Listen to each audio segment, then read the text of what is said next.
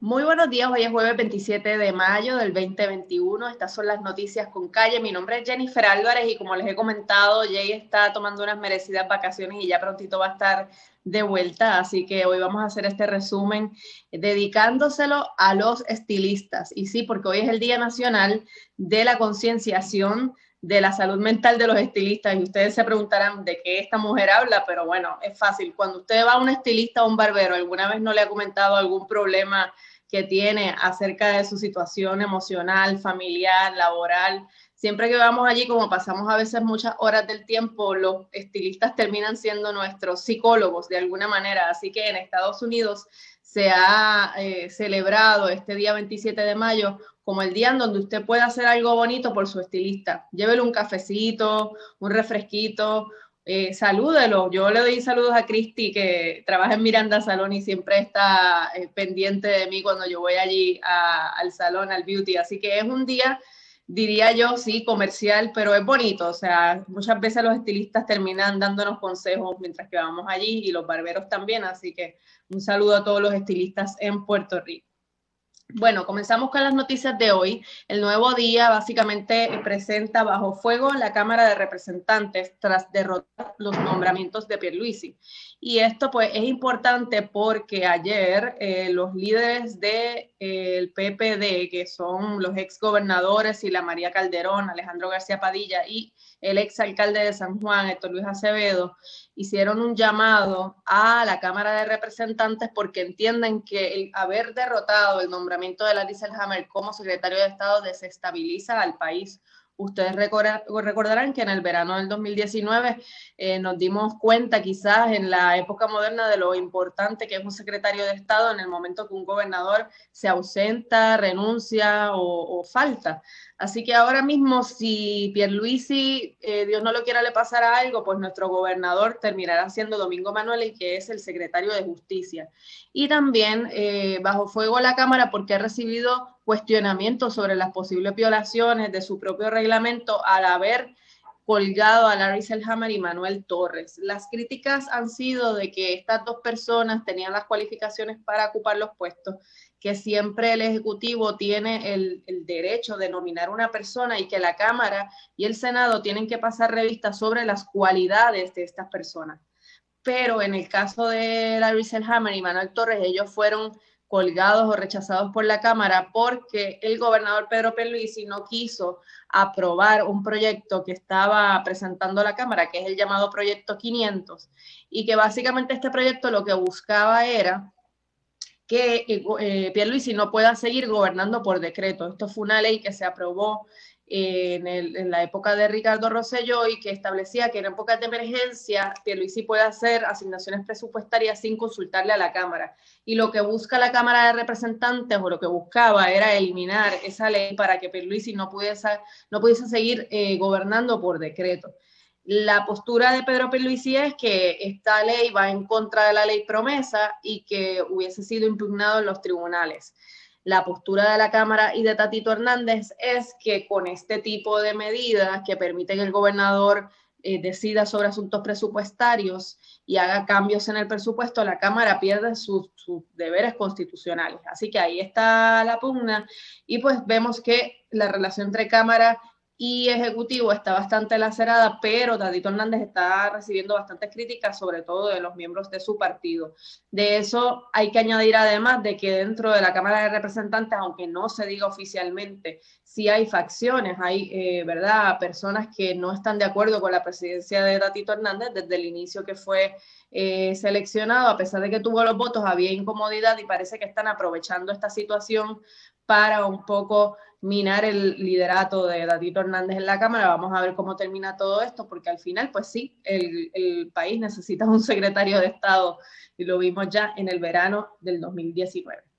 Vamos entonces a la portada del vocero, dice legislatura se alinea con la Junta. Y es que ayer eh, Tatito Hernández eh, se reunió con la Junta de Control Fiscal y básicamente ha dicho que va a estar aprobando el presupuesto que presentó la Junta y no el de Pierluisi. Ustedes recordarán que Pierluisi hizo un aumento de por lo menos 200 millones a ese presupuesto pero al final, eh, la verdad es que esto es un poco simbólico, porque siempre por la ley promesa y el proceso de reestructuración de la quiebra, el presupuesto que entra en vigor termina siendo el de la Junta Fiscal. Y entonces aquí Tatito Hernández eh, se reúne con la Junta, se, se da la mano con la Junta, pero más adelante les voy a hablar en detalle sobre una noticia que trabaja Cintia López Cabán en Noticel, en donde ella misma señala que aunque Tatito Hernández se reúne con la Junta y habla sobre asuntos presupuestarios, no aprovechó para hablar con la Junta sobre la necesidad de posponer unos meses adicionales la entrada de vigor del contrato de Luma, que era otro de los puntos que también decía Tatito que era la razón por la cual se colgaba a Larissa Hammer y a Manuel Torres. Ellos tenían un proyecto, que era el proyecto Resolución, mejor dicho, 88, que lo que buscaba era pasarle por encima el veto del gobernador y entonces entrar en una legislación que iba a posponer por lo menos hasta enero del 2022 el contrato de Luma para en estos meses, desde ahora hasta enero, revisar ese contrato y hacer las enmiendas que se alega son bastante necesarias. Vamos a la portada de Metro y precisamente la portada de Metro se la dedica una larga lista de dudas a cinco días del cambio de la Autoridad de Energía Eléctrica a Luma. Y es que estamos ya a 27 de mayo, realmente el 1 de mayo, del 1 de junio es que entra en vigor eh, el trabajo de Luma administrando el sistema de transmisión y distribución y hay diferentes eh, preguntas, no solamente por parte de los clientes, sino por parte también de los sindicatos, que entienden que no ha habido un proceso transparente en la transición de ellos de la corporación pública, ¿verdad? La Autoridad de Energía Eléctrica a otras agencias de gobierno. Ayer precisamente hubo una conferencia de prensa en donde por primera vez vemos al portavoz de Luma, que es el presidente de Luma, hablando acerca de eh, la situación eh, de las protestas y además de si están preparados o no para comenzar el 1 de junio cuando precisamente comienza la temporada de huracanes.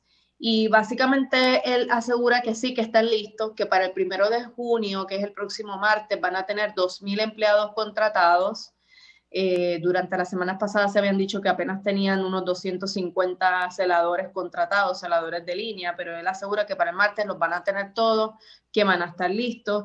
Y sobre el relevo de responsabilidad que ha estado en discusión desde hace dos días, que Luma está solicitando al negociado de energía, pues ellos lo que dicen es que este relevo de responsabilidad es algo que tienen todas las compañías de energía eléctrica en Estados Unidos y que básicamente ellos tenían eso ya eh, acordado en el contrato que firmaron con el gobierno para hacer la alianza público-privada y que es necesario este relevo de responsabilidad porque si no, las primas de sus seguros aumentarían demasiado y por lo tanto también habría aumentos en la tarifa a los clientes. Así que el presidente Luma dice, estamos pidiendo este relevo de responsabilidad para proteger a los consumidores de alzas inesperadas. Esa es la alegación de ellos. Por otro lado, eh, hay muchos cuestionamientos sobre este relevo de responsabilidad porque si hay negligencia por parte de alguno de los empleados de Luma, lo que se establece es que no tendrían ningún tipo de responsabilidad. Así que vamos a ver qué hace el negociado de energía. Básicamente está la entidad que va a estar a cargo de evaluar este relevo de responsabilidad y se supone que cuide por el, ¿verdad? el bienestar de los clientes ahora mismo de la Autoridad de Energía Eléctrica, porque lamentablemente, a menos que usted no monte un sistema solar, pues tenemos que todos recurrir a esa Autoridad de Energía Eléctrica para poder recibir este servicio básico. Vamos entonces ahora a la portada de primera hora. Dice, la Junta de Supervisión Fiscal dispuesta a revisar los números. Y esto es algo que nosotros aquí en el resumen con calle les habíamos hablado desde hace varios días y es que va a ser necesario revisar ese presupuesto porque el presupuesto que se presentó no incluye el dinero que se necesita para pagarle a los empleados de la autoridad que decidieron no irse a trabajar con Luma y van a ir a otras agencias de gobierno y tampoco incluye el pago de la deuda, que se espera que más o menos para septiembre el Tribunal Federal ya apruebe ese plan de ajuste de la deuda y Puerto Rico, después de varios años, empieza a pagar la deuda. Así que ese presupuesto sin duda se va a tener que revisar. Así que esto es una noticia que ellos destacan en el día de hoy, pero ya es algo que habíamos estado discutiendo aquí en el resumen con calle. Bueno, sobre el tema del COVID, vemos en el vocero que esta mañana el Departamento de Salud ha reportado seis muertes adicionales por COVID-19, 431 casos adicionales de COVID-19 y algo por lo menos positivo es que siguen reduciéndose las hospitalizaciones. Hoy estamos en 142. Sin embargo, una noticia del nuevo día nos indica que estamos ahora mismo en observación de la zona suroeste de la isla y es que eh, los datos epidemiológicos del Departamento de Salud indican que a pesar de que en otras regiones de la isla ha bajado bastante el contagio comunitario, en la zona suroeste de la isla hay 18 municipios y ahorita vamos a estar subiendo el, el resumen de noticias para que usted pueda leer exactamente cuáles son esos municipios. La transmisión está bastante alta. Así que hay una, ¿verdad? Una observación, una preocupación por parte del Departamento de Salud en estos municipios específicos que son en el área suroeste de la isla. Así que no bajen la guardia, sigan con sus medidas de salubridad, de lavado de manos, de distanciamiento físico. Recuerde que ayer les contaba que no hemos llegado ni siquiera al 50% de la población en Puerto Rico vacunada. Así que aunque usted piense que en la calle pues ya todo el mundo está vacunado, pues no, no hemos llegado ni al 50% y para que podamos tener un control del virus, los epidemiólogos dicen que tenemos que llegar a por lo menos un 70% de nuestra población vacunada para poder lograr esa inmunidad comunitaria. Pasamos entonces a una noticia también del nuevo día en donde el Departamento de Salud confirma lamentablemente dos muertes por dengue. Esto, esto es otra epidemia que no podemos perder de vista, aunque todavía en Puerto Rico no ha sido catalogado como epidemia. Déjame hacer la corrección sí es algo que comúnmente año tras año puede suceder en Puerto Rico y en la zona del Caribe. Así que lo que se está diciendo es que estas dos muertes alertan porque hay muchos casos de dengue reportándose, aunque todavía no hemos llegado a una epidemia. Así que está el Colegio de Médicos y también el Departamento de Salud advirtiéndole a la gente que cuiden de no tener criaderos de mosquitos, revisen las áreas aledañas a su casa, que no haya agua estancada o acumulada, porque esos son los principales focos de, crecimiento de estos mosquitos y como ustedes saben, el dengue se transmite a través de eh, la picada de mosquitos. Así que alerta con el dengue. Vamos entonces ahora a darle las gracias a SC, que es uno de los principales auspiciadores de este resumen con calle. Como ustedes saben, estamos a 27 de mayo y ya mismito hay que ponerse a renovar el malvete. No lo deje para el último, que siempre hay eh, filas largas. Así que los expertos de ASC nuevamente revolucionan el mercado del seguro compulsorio y es porque ahora todos sus servicios usted los puede recibir a través de WhatsApp. ASC ahora tiene el servicio 100% de reclamación a través de WhatsApp de una forma simple, segura y fácil de usar. Si chocas o te chocan, solo tienes que enviarles un mensaje de eh, texto a, por WhatsApp al 787-999-4242 y usted puede hacer toda la reclamación sin ir a ningún sitio, sin llamar a ningún sitio. Eso es cosa del pasado. Así que no pierda tiempo eh, haciendo llamadas ni haciendo filas en ninguna oficina y aproveche este servicio de ASC a través de WhatsApp en el que puede verificar el estatus de su reclamación, enviar los documentos y las fotos del choque que usted provocó o que le provocaron y comunicarse directamente por ahí con un representante de servicio. Así que ahora le toca renovar su barbete, pues escoge entonces ASC que tiene este servicio 100% por WhatsApp y es todo más rapidito y más fácil. Así que ahí está. Gracias a los amigos de ASC por su apoyo de siempre.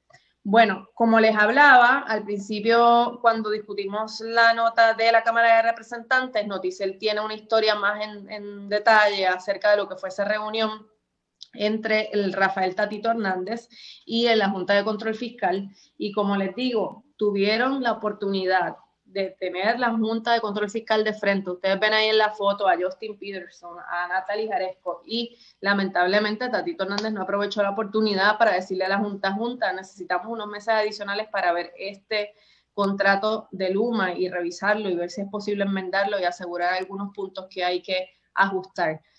Eh, ahí eh, la reportera noticia lo que dice es que Tatito Hernández se enfocó solamente en el tema del presupuesto cuando al final todos sabemos también que este contrato de Luma eh, llega a Puerto Rico porque la Junta de Control Fiscal necesitaba seguridad de que estos fondos federales, que son por lo menos 10 mil millones que ha dado el gobierno federal para reconstruir nuestro sistema eléctrico, se administren de manera correcta. Así que la Junta Fiscal también es muy importante en el desarrollo de este contrato y la aprobación de, este contrato, porque es el gobierno federal el que está exigiéndole a Puerto Rico que le garanticen que esos fondos se van a utilizar bien son 10 mil millones de dólares para reconstruir los postes que han sido ¿verdad? afectados después del huracán María.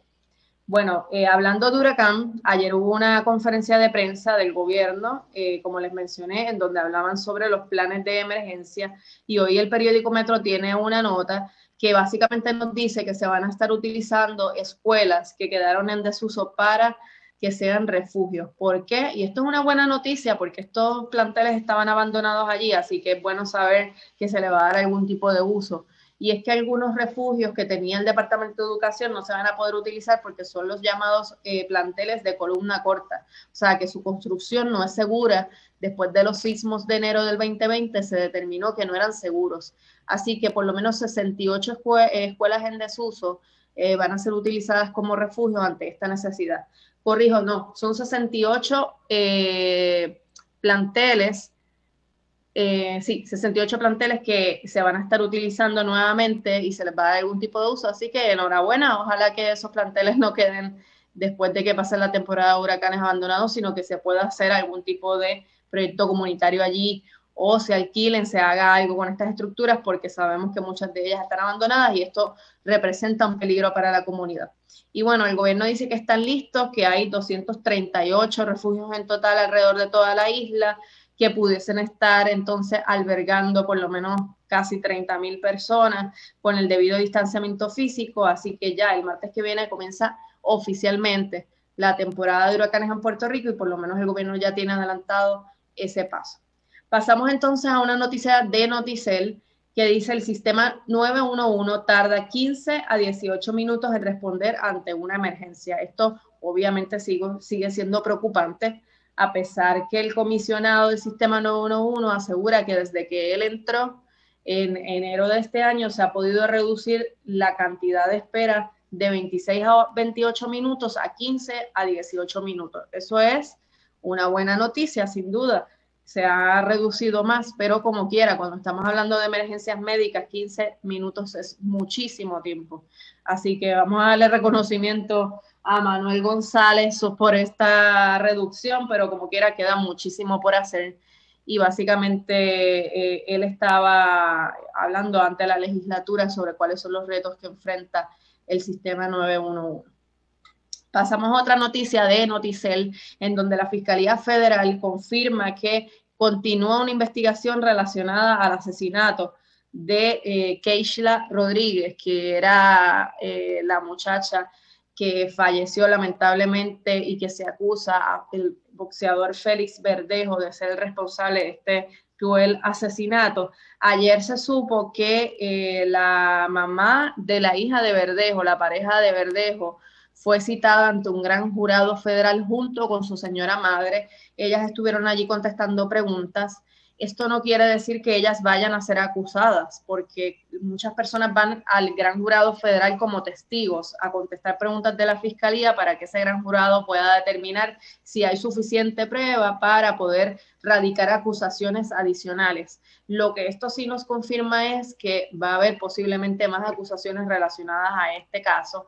Y lo que dice Noticel es que se confirma a través de una moción de la Fiscalía que la investigación sigue abierta. Así que todavía no sabemos si se está implicando de alguna manera a, esta muchacha que era la pareja que tenía eh, Félix Verdejo al momento de cometer los hechos o no, o si su, su mamá, o sea, la suegra de Verdejo también estaba vinculada, pero bueno, lo que sí sabemos es que la investigación sigue abierta y que muy posiblemente se van a radicar cargos adicionales. Otra noticia eh, que ayer eh, rompió bastante en la noche es que se ordenó la excarcelación de Jensen Medina. Como ustedes saben, Medina está acusado de asesinar a Arelis Mercado, que es una muchacha que compartía en una marina en Fajardo y que se alega que Jensen Medina asesinó a disparos. Pues básicamente el Tribunal Apelativo ha eh, ordenado la excarcelación eh, porque se hizo un aumento de fianza indebido. Así que eh, Jensen Medina, mientras que se desarrolla el juicio por el asesinato de Arelis Mercado, básicamente lo que se alega es que había falsificado una licencia de conducir, se le había dado primero una fianza menor, luego por, eh, obviamente, la peligrosidad que se alega tiene esta, esta persona, pues se le subió la fianza y finalmente los abogados lograron que el Tribunal de Apelaciones eh, revocaran esa fianza de 250 mil dólares y pudiese entonces Jensen Medina salir libre para continuar eh, en la libre comunidad en, lo que se termina su juicio. Y por último, esto es una noticia en desarrollo ahora mismo eh, que han reportado varios medios de comunicación, es que se realiza un operativo en el residencial Vista Hermosa y la noticia lamentable de esto es que hay varios menores arrestados en ese operativo en Vista Hermosa.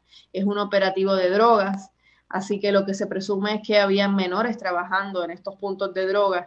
Todavía no se ha especificado cuántas personas han sido arrestadas, pero sí, es una mala noticia porque es lamentable ver que menores estén involucrados en este tipo de situación. Bueno, amigos, estas son las noticias con calle de hoy. Les agradezco que se hayan conectado. Ya prontito viene Jay, le, le enviamos saludos a Jay si es que nos está viendo ahora mismo. Eh, y les doy a todos ustedes eh, un saludo y que tengan buen día hoy.